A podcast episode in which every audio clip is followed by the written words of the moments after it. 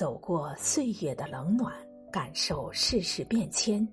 当初的懵懂少年早已褪去稚嫩青涩的外衣，披挂上稳健成熟的铠甲。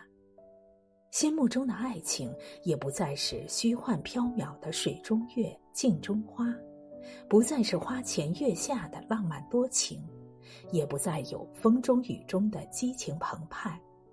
爱情就在人间烟火处升腾，就在柴米油盐的滋味中。走过千山万水，历经坎坎坷坷，蓦然回首，才发现世间最长久的东西，往往就存在于平平淡淡之中。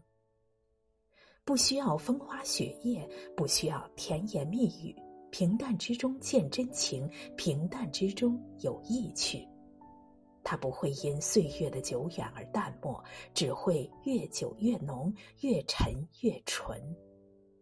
守住平平淡淡的生活，相依相偎，不离不弃，携手走过这一世，才是爱情最美的模样，才是人生最真的馈赠。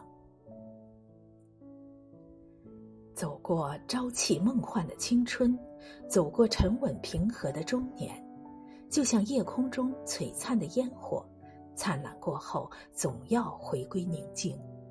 就像大海惊骇的浪涛，咆哮之后仍旧恢复平和。我们的爱情终归要落入琐碎的现实生活，要在生活的磨砺敲打中，要在锅碗瓢盆的碰撞中扎根生长。年轻时总在不停追问爱情的真谛是什么，经历了岁月洗礼后，你是否已经寻到了答案呢？爱情就在人间烟火处，就在每一个平时普通的日子里。它是一种承诺，更是一种责任。圣经里说得好：“爱是恒久忍耐，又有恩慈；爱是不嫉妒，爱是不自夸，不张狂。”清代苏州城曾流传着一对普通夫妻的爱情故事。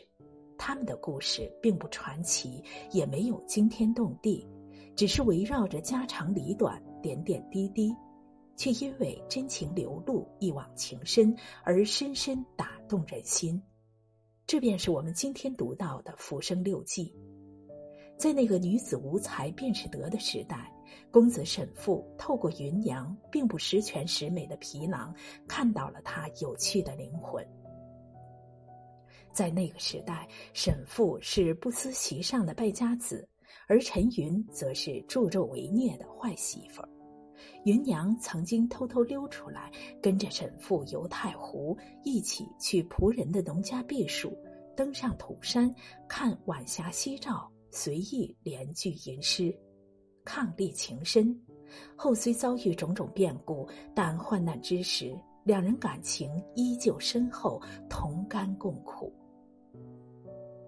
人间烟火处最抚凡人心，和谐的感情就在平时的生活中酝酿。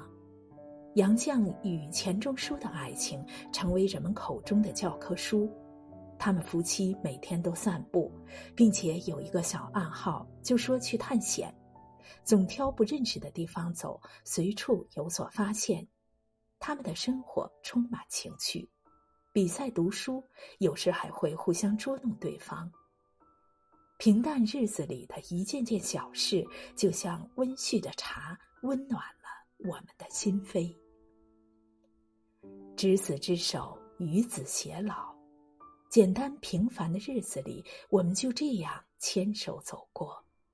这一路上有理解，有包容，有尊重，更有无悔的付出。虽然历经风雨坎坷，虽然也有劳碌奔波。但因为有你在，便安心前行，不去想该不该回头。